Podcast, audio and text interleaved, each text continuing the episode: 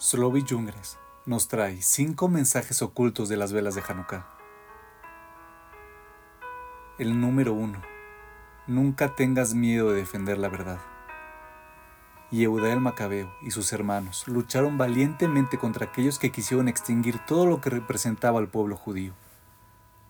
Los griegos trataron de obligar a los judíos a aceptar la cultura griega en vez de vivir comprometidos con los valores judíos aunque eran menos numéricamente.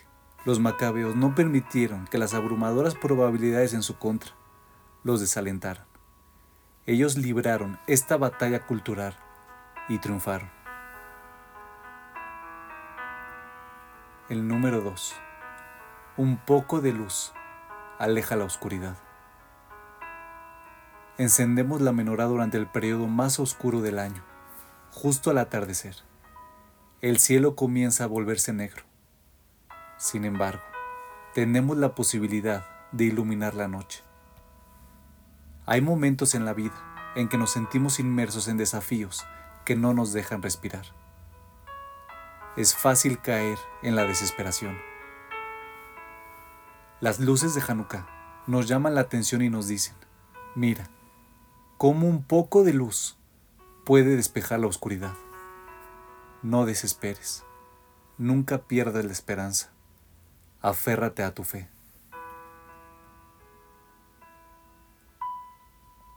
El número 3. La definición de oscuridad es olvidar. El antisemitismo es el odio más antiguo de la tierra. Muchos elogian a aquellos que subieron a nuestro pueblo a vagones de ganado y los quemaron en los hornos los antisemitas, también trataron de destruir nuestras almas. ¿Cuál debe ser nuestra respuesta? La palabra hebrea para oscuridad es Hoshech. Las mismas letras también pueden formar la palabra Shahaj, que significa olvidar. La oscuridad llega cuando abandonamos nuestra identidad judía y olvidamos quiénes somos. El número 4. La búsqueda misma es un milagro. Celebramos Hanukkah durante ocho días por el milagro de la menorá. Había aceite suficiente solo para prender una sola noche, pero la menorá continuó encendida otros siete días. ¿Por qué contamos el primer día como un milagro? Porque incluso el hecho de buscar el aceite en el templo fue un milagro. El templo había sido profanado por los griegos.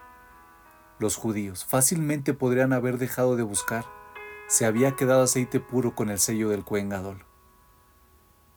Pero en vez de ceder a la desesperación, los Yudim actuaron y se negaron a rendirse ante la desesperanza. En la vida es muy fácil levantar las manos y decir, esto es imposible, ¿para qué intentarlo? La búsqueda del aceite fue un triunfo del espíritu. Cada búsqueda de luz y de tu fuerza vital, a pesar de todo lo que te tira hacia abajo, es un milagro.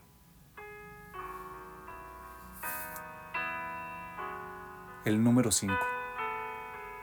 Siéntete orgulloso de ser judío colocamos nuestra januquía en la ventana para que todos puedan ver la magia mística de las luces y de esta forma publicar el milagro.